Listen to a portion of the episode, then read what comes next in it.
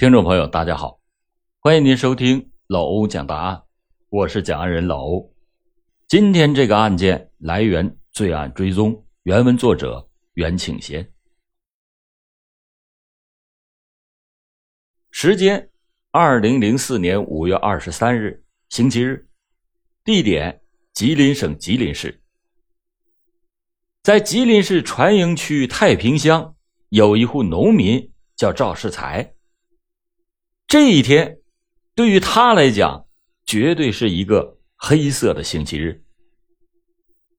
这一天的清晨六点三十分左右，他从家里出来，下地才干了半个小时的农活，就用手机拨通了家里的电话，想让自己的老婆早点下地。可是，这电话打通了好长时间，就是没有人接听。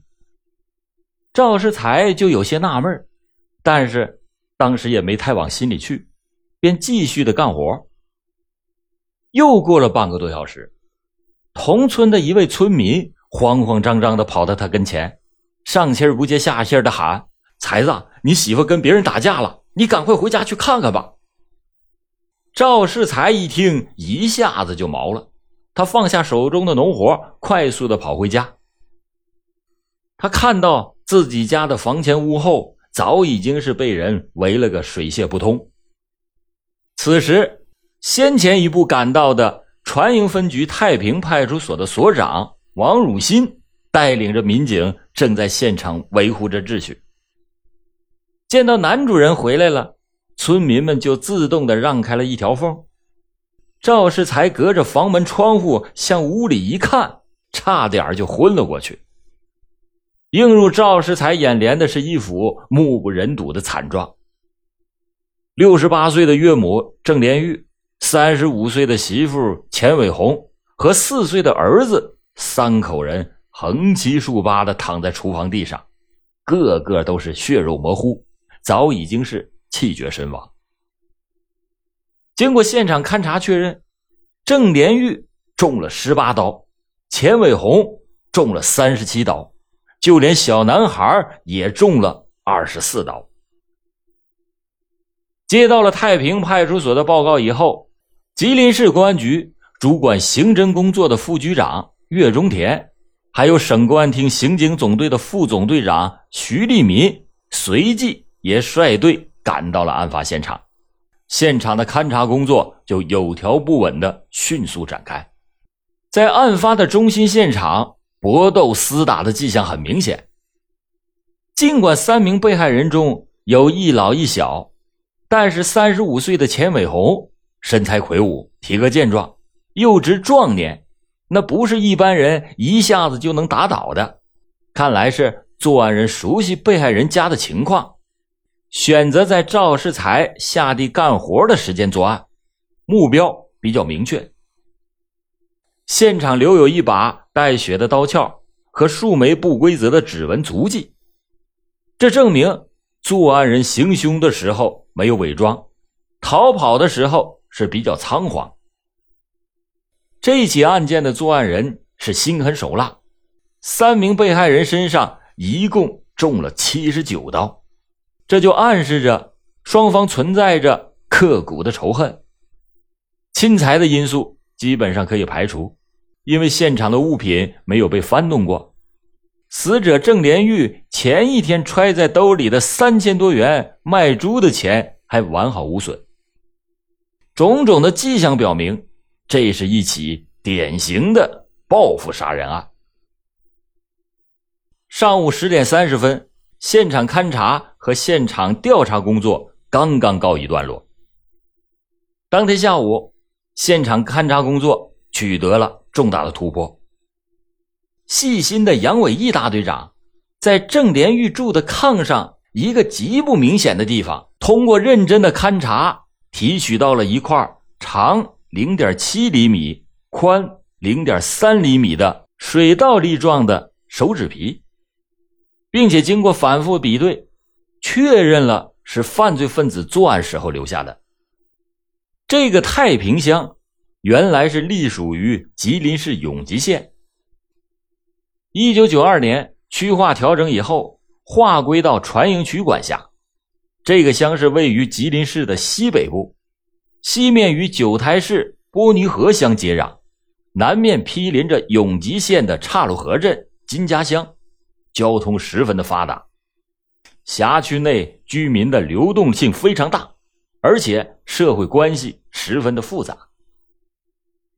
这调查工作首先就从赵世才入手，然而令人吃惊的是，赵世才的婚姻关系复杂的简直是让人瞠目结舌。刚届不惑之年的赵世才，先后一共离了四次婚，钱伟红是他的。第五任妻子，四个先后离婚的妻子及其子女，因为感情纠葛、家庭积怨引发命案的因素都存在，这可能性谁都不能排除。和赵世才先后离婚的四个女人，有的回了娘家，有的另外嫁了人，有的就住在当地，有的还搬了住处。他的那些子女更是飘忽不定。面对着个别刑侦人员表现出来的畏难情绪，傅红九支队长下了死命令。他说：“就是到天涯海角，也要全部找到，绝对不允许漏掉其中的任何一个。”行动迅速的侦查员克服了困难，经过了整整一天的调查走访，就在当天的晚上。把作案嫌疑人锁定在了赵世才和第一个媳妇生的儿子赵森的身上。今年刚刚十八岁的赵森，他自从母亲离婚以后，一直就和赵世才共同生活着。这家家都有本难念的经，由于种种原因，赵森素来就和钱伟红不和，尤其是钱伟红的母亲到了他家以后。矛盾就愈发的突出。案发前不久，钱森与钱伟红的母亲发生过一次争吵，一赌气就打工去了四平。别看这个赵森刚刚成年，但是长得是五大三粗，有一身的蛮劲儿。按照指挥部的安排部署，船营公安分局刑警大队长龚令。刑警支队侦查一大队的副大队长刘军厚立即的带领侦查员连夜的赶到了四平市。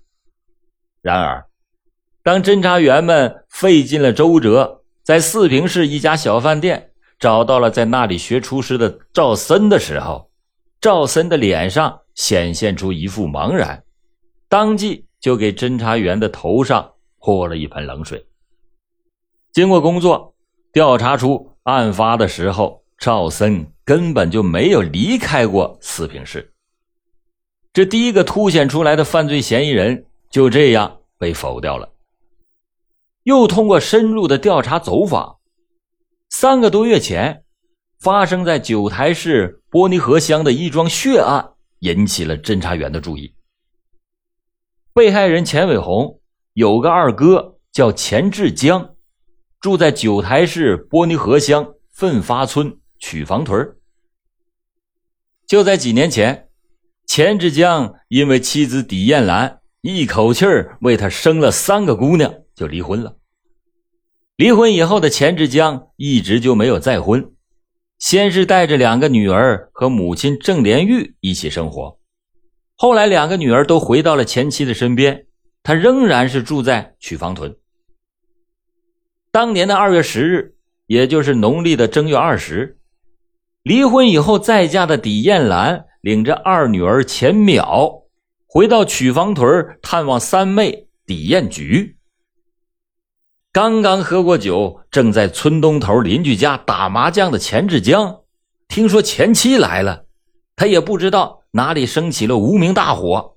他扔下麻将牌，拎着一把杀猪刀，便气势汹汹的来到了李艳菊的家里。看到正在和妹妹有说有笑的前妻钱志江，当时就恼羞成怒，二话没说，上前举刀就刺。这一刀两刀，李艳兰尖叫着躺倒在地上，鲜血也顿时流了出来。看到姐姐被刺，李艳菊是赶忙过来拉账，结果呢？也被刺了一刀。李彦菊十五岁的儿子李岩看到二姨和母亲双双都挨了刀，别看当时只有十五岁，这个孩子不顾一切的就冲了上来，哪成想这杀红了眼的钱志江照着李岩的身上连刺了数刀，随后逃之夭夭。正在邻居家串门的李艳菊丈夫李树公，听说家里出了事就赶忙的跑回家。回到家一看，儿子已经是奄奄一息了。身受重伤的李艳兰妹妹李艳菊经过抢救，脱离了生命危险，但是年仅十五岁的李岩却在案发的当晚离开了人世。二幺零血案发生以后，中年丧子的李树公和底家的人发了疯似的寻找着钱志江报仇，怎奈连警方都找不到的杀人凶手钱志江却是杳无音信。从此，钱家就和李家、底家结下了仇。难道是李树公找不到钱志江，把丧子之怨迁怒于钱家？一时气愤，杀了钱志江的母亲、妹妹和外甥。五月二十四日，按照指挥部的统一部署，船营公安分局主管刑侦工作的副局长于亚波立即的带领着刑警大队的侦查员，开着车赶赴到九台市伯尼河乡奋发村的曲房屯。这个叫李树公的，穿着一件破旧的黑西服。身材算不上魁梧，也算不上单薄，留着一排小黑胡的李树公对公安人员的到来似乎是早有预感。被传唤到专案指挥部的李树公谈起到了钱家，尤其是提到钱志江这三个字的时候，就表现出极大的愤怒，直气的他是双颊抽搐，太阳穴突突的直跳。李树公也承认自己曾经啊。多少次的找钱志江报仇，并且一直怀疑是钱家人知道钱志江的下落，也曾经多次的去钱家要人，但他却极力的辩白，杀害钱志江母亲、妹妹以及外甥的这件事和他毫无关系。侦查员们通过整整一夜的内审外查，最后终于确认五二三特大杀人案案发的时候，李树功。一直是住在九台市，不具备作案的时间。这又一条极具价值的案件线索，顿时就化为了泡影。就在李树公被查否的同时，李树公的内弟李国庆又被专案组纳入工作的视线。刚过而立之年的李国庆家住在龙潭区大口新镇，据了解。自从姐姐和钱志江离婚以后，李国庆一直就对钱家是耿耿于怀。就在当年的二月十日，听说两个姐姐都被钱志江给刺伤了，尤其是又听到十五岁的小外甥还被钱志江给刺死了，李国庆更是怒火中烧。据了解，李艳兰姐妹俩刚刚出院不久，李国庆。就特意从大口亲镇来到波尼河乡，找到了钱家，向钱母郑连玉追问钱志江的下落。郑连玉自然是说不出儿子的去向，见找钱志江报仇无望，李国庆就把郑连玉摁倒在地，一顿毒打，并且砸碎了钱家的窗户玻璃和烧饭的大锅。在临走的时候，李国庆还扬言。钱志江一天不回来，你们钱家就一天没有好日子过。这吓得郑连玉不久就躲到了女儿钱伟红家里。谁能料到，在之后被人竟然杀死在自己的女儿家。兵贵神速，侦查员们连夜直奔大口琴镇，找到了正在睡觉的李国庆。但是又一次令人失望的是。李国庆同样不具有作案的时间，并且和现场提取的足迹指纹相差很远。从五月二十三日到二十四日，仅仅两天的时间，专案组就以案发现场为中心，夜以继日，西去长春九台，南下四平，东上舒兰，累计行程上千公里，走访调查了数百人，但是呢，侦破工作却是没有一点的进展。